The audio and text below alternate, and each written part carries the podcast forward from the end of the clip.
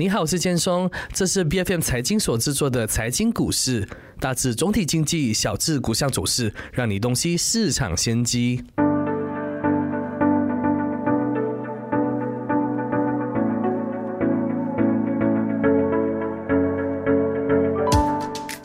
电信业近期呢迎来数项大挑战，那本周二呢更出现一些抛售活动，导致几家大型的电讯公司股价受到波及。除了这个数字电讯部推出的爱心五 G 配套，可能导致电讯公司的盈利受到轻视。科技亿万富豪马斯克创立的星链 Starlink 卫星网络，也预计让大马电讯业的竞争白热化。究竟传统的电讯公司未来将如何布局？星链又将如何改变我国电讯？市场的格局呢？今天我们请来马六甲证券研究主管刘礼玉来为我们点评。李玉你好，杰总你好。李玉，你看大马政府日前推出的爱心五 G 配套，究竟会对大马电讯公司带来怎么样的一个杀伤力呢？而在这个配套之下，公务员的手机网络后付配套呢，每个月可享有十令级的回扣，这会不会大幅度的影响电讯公司的利润呢？OK，所以我们这里有呃两个不同的必须要注呃。注重的东西，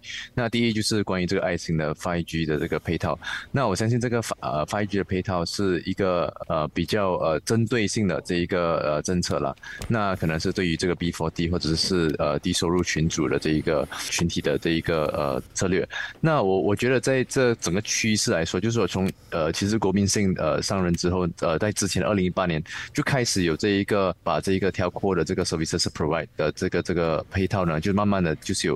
呃。呃，变成比较的平民化，就是当时候有呃，把应该是有一百八十降到去八十令吉的这个配套，也有一百九十降到九十令吉，所以是相对的呃，就是这这个趋势是开始慢慢走入这一个比较平民化的这个呃 package。那我们也是要知道的，在我们的这个呃 regional 的这一个情况来说，我们也是算相对的呃呃比较。比较贵嘛，对不对？我们这些这些配套，所以呃，在这样的一个情况之下，我觉得除了这个爱心的 5G 配套是肯定会对这一个大马的电讯公司有一些一些杀伤力，但是不代表着这一个整体上的这个业绩会呃下降。那我们也是要必须要知道的，就是到底这个 5G coverage 会不会越来越普及化？因为现在呃我们的这一个。暂时我们的 coverage 已经呃也在呃年尾呢会达到大概八十八线，所以明年会达到可能一百八线这个呃这个这个范围。但是呃现在到呃这个年尾呢，还有还是有这个以要 improve 这个 coverage 的这一个这个呃情况出现，所以还它还是会的呃就是会让到这个大马电讯公司继续的会有这一个一系列的呃可能呃业绩可能有呃保持平稳的一个状态了。那如果我们针对第二个就是这个回购我觉得这可能就应该呃没有会影响这个大呃电讯公司这个利润呃为什么这么说？是因为应该应该是这一个呃回扣呢是来自于呃政府，那政府就是呃。把这一个回扣设定机就呃给回这一个公园，那在这样的一个情况之下，他们现在的这个业绩或者是利润就不会被影响。所以这这两个来来说，我觉得 5G 的这个爱心呃配套的这个 5G 的配套的话，我觉得会影响到这个大马呃电讯公司的这一个呃利润，但是呃杀伤力并不是很大。到现在可能我们还不了解那个回扣是来自哪一方嘛，对不对？感觉上政府还没有公布的。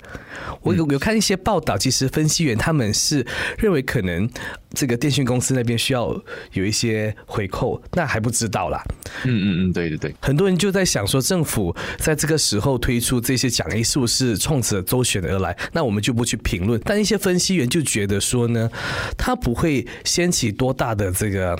波澜。那本周的这个电讯股波动呢，可能也只是投资者信心的问题呢，并不会真的引发什么大灾难。你觉得投资者是不是真的过敏了？你看，因为周二的时候，我们看到这些电讯股的股价是有的确出现了一些波动的。对我，我我相信这这个只是一个呃套利的动作，但是整体上来说，如果我们看呃过往的这几年的这一个呃这个情况，呃，我们也是可以了解到，其实电讯的这个配套其实慢慢在走这一个比较平呃平民或者是便宜的一个状态，所以对于他们的这一个股价其实没有上升也没有下跌太多。如果你用一个 BG 或者是呃呃。呃这一个阿加达或者是呃甚至 TM 的这一个波动，其实他们的呃波动其实并不是太大的，所以呃跳空的这个电呃这个这个电讯公司的这一个呃股价，我觉得是我认为是一个比较反应性比较高的一一一一种呃板块，所以我觉得在呃。任何时候、任何情况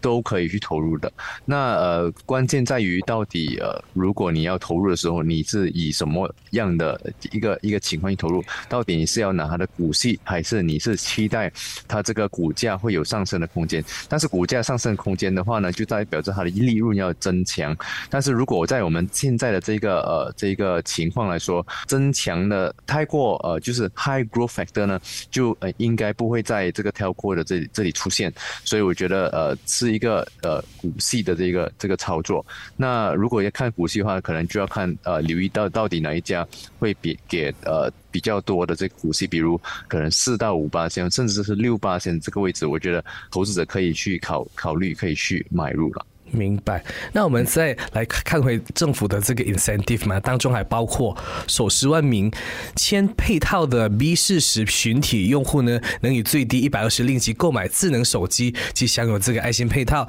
一些分析员就认为呢，供应商需要准备承担这个优惠，但你认为这对大型电讯业来说，是不是真的是微不足道啊？呃，我相信这一个呃配套应该不会太大的，就是冲击这一个它的它的盈利。那呃，我我是认为。在呃这个呃就是十万名的这个天。呃，这个这个这个配套当中，可能呃会有一些回扣，可能他们就当做是一个一种 marketing expenses，或者是一些 CSR，哎一一些哎呀一一些可能 CSR 或者是呃呃可以 park under 这一个呃 marketing expenses 这个去去处理。所以平时可能他们也是有用一一部分的钱去呃运营这一个这个呃这个推销。那可能现在现在就是用这一个 marketing 的 budget 来来去推销这一个呃爱心配套。所以我觉得可以。呃，就是拉长补短了，就是可能过往都要用呃，可能呃一个一哦 one to two million 去去做这个 marketing expense，那他们也可以用这一个这个这个 budget 来做这个 I think 配套的这个这个，去让他们可以买到手机或者甚至这个签到这个配套。我觉得可能真的是微不足道，因为你看呃我们的 Maxis 嘛，明讯他一个季度的净利就已经达三亿令吉了。可能可能这个影响的，那你所说的，如果是几百万甚至过千万，它也不大。那可能一些公司，如果你可以把它当成是一个 CSR 回馈给我们这个人民的话，那会是一个很好的一个推广活动。对对对，我我非常赞同这个说法。那我们政府也在这么多年以来呢，一直想要给全民拥有非常廉价然后非常通顺的这个网络服务嘛。那也希望透过这些活动，可以跟呃我们的这个电讯巨头大家来讨论要如何达成这个目标的。那我们来再来看看马斯克的星链网络来势汹汹啊，但据说这个。基建呢，对企业还有政府的用户的影响会比较大。那对于这个住宅用户就比较小一点。你是怎么看呢？它足以严重打击我们国内业者的赚幅还有获利表现呢？呃，我相信这个新链的这一个呃。来势汹汹，我觉得并不是那么的强劲啊。那那那个那个那个那个趋势，为什么这么说？是因为你呃，在我在我呃去观察了这个 Starling 的这一个网站之后，它它的这个网呃网速其实没有太过的快。第一，那第二，它的 stability 我们也不知道。所以它呃这一个信念有说，如果你在三十天里面你不 satisfy 的话呢，你可以去退掉这一个 Starling 的这一个服务。那 Starling 的一开始它就必须要用一个两千三或者是是一千的。这一个呃，这个价格去买入它的这个 device，那呃两千三是给比较 residential use，然后呃是一呃是一千的这一个呃这个配套是要呃就是给一些可能 industrial 或者是呃就是在这种大型企业的这个呃去去使用的，所以你一开始的时候你一定要呃就是已经呃放入一一笔钱，所以这一个可能对一些。呃，人民来说，可能它只是一个趋势，但是它不是一个呃 affordable 的一个一个一个做法。而它每个月付费是差呃，应该是两百二十令吉，所以它的这个价格也是比较的贵。然后它的网速其实没有太快，所以对我来说，呃，在这个这样子的 disadvantage 之下，可能呃。它不会带对于这个大马电信公司带来太大的影响。那我相信在现在的就是 5G 或者甚至呃每个人家里都有这个 Maxis Fiber 都有一个呃一个很 stable 的 connection 之后之后呢，其实我要去呃看到这一个新链的这个打打呃就是去 replace 呃。With 你 current 的这个 setup 的话是比较的难，但是对于那些呃那些人在处于一些地方是没有办法得到 internet connectivity 的时候呢，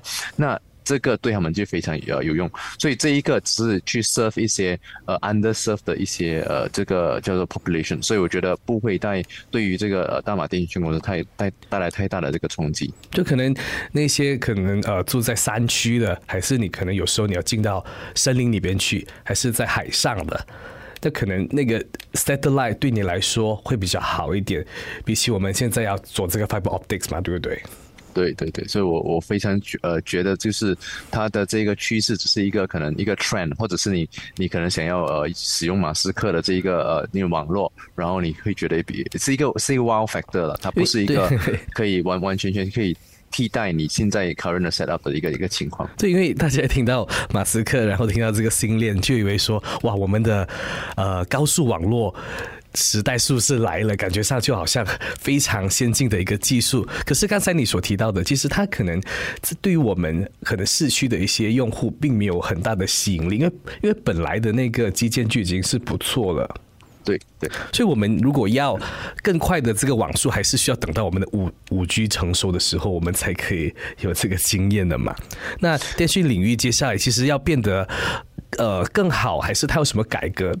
那需要等多几年，等这个五 G 成熟，我们才可以看到了。对，我相相信这个五 G 的这一个成熟应该是就呃快到来了，因为呃我们现在的现在很多手机都可以用的 5G，然后呃我们的这一个它的 coverage 是呃在今年里面要达到八十八线，所以可能明年可能会达到一个呃可能八十五到九十八线，连呃在之后这可能九十五八线，我觉得大概到九十五八线就是一个就是饱和的一个一个一个点了，所以我觉得现在来说还是可以看到这个五 G 的这个这个来临。是会呃，让我们可以享有到一个更加高的这个网速的这个呃，我觉我觉得这个就是一个很大的变革。那第二个变革是，当你的这个价格越呃越平民化的时候呢，那很多人就可以享有这个更好的这个呃这个网速。那我我觉得那个也是一个很大的一个改革了。其实这个网速的这个问题，这么多年来一般很多住住在市区的，有时你在游览 Internet 的时候，可能也没有很顺畅，这是我们的这个问题。就算五 G 来到，以个人以用户的角度来看，我也不是很确定，其实五 G 它到底可以带给我们怎么样的一个 experience 一个经验的。是呃，我但是如果你看呃，在呃现在的这个时代，如果没有没有五 G 的话，很多东西都是不能呃，可能走 real time 的这个方式。就比如可能你的 sensor 呃，或者是你的你的家里的 smart home 之类东西，我觉得可能呃，如果有了这一个，就是它的 connectivity 第一会呃比较的好，那第二它的网速很好的话，就说你的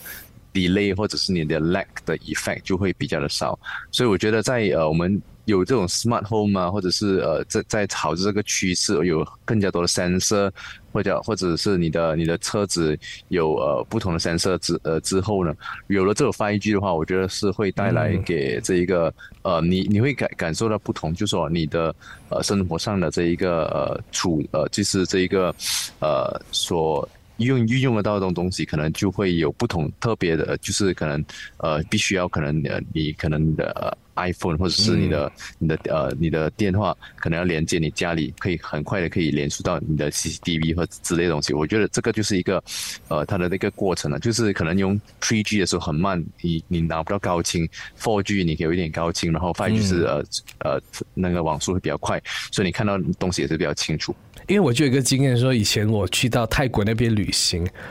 哇，我在那个海上面坐船去一个岛的时候，我竟然可以收到那个 4G 的那个信号，而在马来西亚很多的一些陆地的地方。你是没有 4G，有时候还去掉那个一的，我就有点惊讶，哎，为什么人家可以办的这么好，我们在陆地上也没有拿到这个 4G 的讯讯号，我就有点诧异的感觉。那我们来再来看看市场预计呢，我国电讯市场从二零二二年到二零二七年，将以这个年复增长率 CAGR。两八线的速度增长，你觉得我国电讯业当前的增长情况是不是在符合预期之内呢？还是接下来我们九月份即将公布调整的光纤宽频价格，会不会带来惊喜呢？呃，我觉得可能有关系到的，就是他们的这个就是 Capex，你要你要放多少呃去达到一一些效益，然后你才可以呃转化成你的业绩。那业绩有了之后，才可以继续的去做。呃，这个 capex 去就是扩张的这个情况，那可能现在来说，我觉得它是一个 transitional period，因为在过往的三三到五年的时间，是一直慢慢的在调整我们这个呃这一个呃这个价格，所以下个价格下来之后，可能他们的这个业绩或者呃盈利也没有太过好的增长，或者是它的增长的空间没有那么大，所以他们必须要慢慢调整，因为如果你用太多这个 capex 在呃就是呃做你的扩张的时候，你的盈利一定会下滑，那下滑。说你的那个电信公司的这个这个价格可能就会呃下滑，所以他们也不希望有这样的这样的情况发生，所以我觉得是一个呃一个比较 slow 的 process，一个 transitional period。所以我觉得两八千到五八千这个成长是一个呃一一个呃算是一个呃 within expectation 的一个成增长。那呃如果你你想想在这一个呃，这一个电讯公司有太大的这个增长的话，我觉得也也是不太可能，因为它是一个比较一个 defensive 的一个 nature 的一个一个一个板块。那呃，如果我们看这一个整个整体上的电讯公司都是算一个防御性比较比较强的这个这板块的话，它必须要留意的就是呃它的呃这个 cash flow，然后它的 earnings，然后有了 earnings 之后呢，才慢慢做这个 capex。我觉得这样子才是一个比较呃顺了的一个一个做法。所以我觉得在这个呃二到五五八千这个增长，我觉得是可以接受的范围。之内，所以它并不会有非常大的增长，好像双位数的增长，就是二到五八千。那些买这个电讯股的投资者，也不是冲着它这个增长而来，可能是他所派发的这个股息这一方面呢。对对。那我们根据马来西亚通讯和多媒体委员会最近呢进行的二零二一年。手机用户调查当中呢，大马的智能手机整体普及率是达到九十四点八八千的。你觉得还有增长空间吗？对，我觉得在这个电讯公司算是一个呃有一个饱和点的一个出现的情况。那你你看的你可以看到那个股价的这个这个波动其实也并并不大。所以我觉得如果要在大马电讯公司找到一些呃可能 alpha 或者是它它的这个呃业绩的增长，或者是甚至它的这个呃 share price 增长也是比较的难。但是如如果你有留意到的话，就是其中一呃一间公司，就是它叫 Timecom，呃，它其实是有呃做这个 data center 跟这个之类的这个呃 activity，所以我觉得它在这样的一个情况之下，它除了 provide 这个电讯的这一个呃这个这个呃 broadband service 之外，它也是做这个 data center。我我我觉得是这样子的一个一个情况，它有一个转型，然后。让到它的这个业绩也是有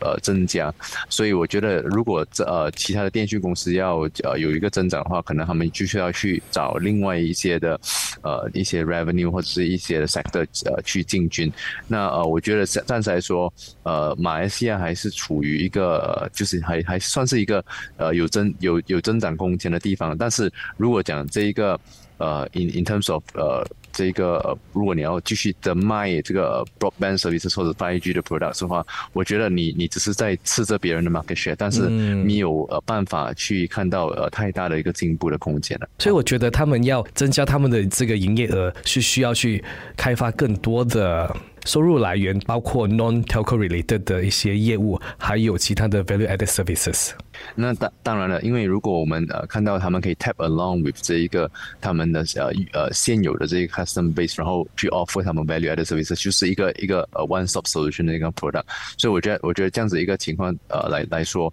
对于他们的这这些公司呃就是电大马电电讯公司，如果我没有继续找这种 non-telco services 的这个这个 revenue 的话，可能他们就就是一个算是一个平。瓶颈的一个状态啊。那你觉得现在是投入在电讯公司相关股项的好时机吗？如果投资者想要投在这一块，他们需要注意一些什么事项呢？OK，呃，如果我们呃看这一个整体的上的价格，呃，就是一直慢慢的就是呃变平民化，呃，如果我们以这样子这样子的观点来说的话，就说他们的业绩也是会慢慢的呃可能。呃，瓶颈或者下滑了。那第一点，第二点是，如果我们看他们没有呃任何的一些，就是他们没有呃除了这个电讯的这个呃 business 之外，他没有其他的这个这些 value added services 的话呢，可能他们的业绩也不会有太大惊喜。所以如果在这样的一个情况之下，我会比较的喜欢可能 timecom timecom 的一个一个状态，因为它本身是有 broadband services，然后它的 broadband services 并不是在呃这个就是在 residential area，but 它是 high rise building，嗯呃，所以所以我觉得它。在这一个情况呃当中，它可能是一个比较呃有优先的这一个。一个，因为当当你有 high rise 的时候，你第一个想到就是 time com，所以我觉得，呃，在这这样的一个情况之下，呃，time com 还是可以去 expand into 呃 many many of this high rise building，那那是第一点。那如果我们以呃这整体上的这个呃股息来说，可能我们就会呃比较青睐于那些比较高股息的公司，所以你可以呃就是股民们可以去看的，就是呃如果他们有股息超过可能五八千或者甚至六八千的话，我觉得都是可以这样子去投入的。所以，我我我觉得可以，呃，就是关键就是看看，呃，就是要，呃，留意的就是它到底它的 business segment 在哪里。然后第二点是看它的股息，如果超过五到六八千，我觉得是可以，呃，去投入的。可是你觉得，如果我们要预期整个电讯业出现一些变革的话，未来几年会不会发生？还是它就会比较平稳？呃，我相信在现在呃的一个情况之下，会呃会。呃，导致到会更加多的这个变革出现了。可能第一个就是价格可能会更加普及化，然后呃，可能这一个呃这个呃网速会增加。呃这一个情况也是会，我我觉得会来临，因为我们也是在呃，算是一个发展中国家，我我觉得会要像呃像这个泰国或者是呃新加坡或者是呃任何的一个 Southeast Asia region 的这一个呃这个国家去看齐，所以我觉得那一个是肯定会有变革的，只是呃时间上的呃那个呃那个那时间点呢，可能呃可能会在未来的两三两到三年里面都会发生的。感觉上对我们消费者用户是好事的。那我们来看看。我们的电讯巨头明讯，它近期也是有公布它的第二季的净利嘛，是达到三亿三千万令吉的。那首半年呢，他的净利是达到六亿五千万令吉的。你觉得他们好像明明讯他这样的一个盈利表现已经到 max 了吗？饱和了吗？还是他还有增长的空间的？我觉得还是会有一个增长空间，但是它可能的增长空间呃没有呃没有太大的这个这个爆发性，就是可能它是一个很 gradual 的 process 去去增长。那我们也必须要知道，是当他们呃有用了这些呃可能 automation 之后，或者是有一些呃这个 process efficiency 增加增强之后，它可以呃 reduce 它的这个 expenses，那可能 operating expenses 可以 reduce，那就会导致它的业绩会增长。但我觉得如果它的呃就是它的 top line 就是说 revenue 的话呢，它的 growth 应该是会蛮 stagnant，就是它呃可能每一个 quarter 如果有四个 billion 就是四个 billion，或者是不会相差太远的，呃因为呃我。我们必须要知道，是大致上的人都已经是有了这一个呃这个 broadband service，或者是呃这一个呃所谓的这个呃你的电话的 package。所以如果你呃要 expect 这个 revenue 有一个 twenty percent growth，我觉得是比较比较难难的这个事情难的事情。所以我觉得是现在是算是一个呃比较饱和的现象。那就要看他们怎么样去呃就是呃运用他们的就是运营他们的这个呃这个呃业务。然后看看他们怎样可以 reduce 呃一些 waste stages，然后呃 improve efficient efficiency，导致到他们的业绩会有一些 improvement。好，那今天我们也非常感谢李玉的时间，感谢你跟我们分享了那么多关于马来西亚电讯业的种种。财经股市是 B F M 财经所制作的股市分析节目，除了带给您及时的市场动向，也将在每周追踪公司的动态与财经议题。如果你喜欢我们的节目，记得要在我们的脸书专业追踪最新一期的节目，并订阅我们的 YouTube 频道。我是建松，我们下集见。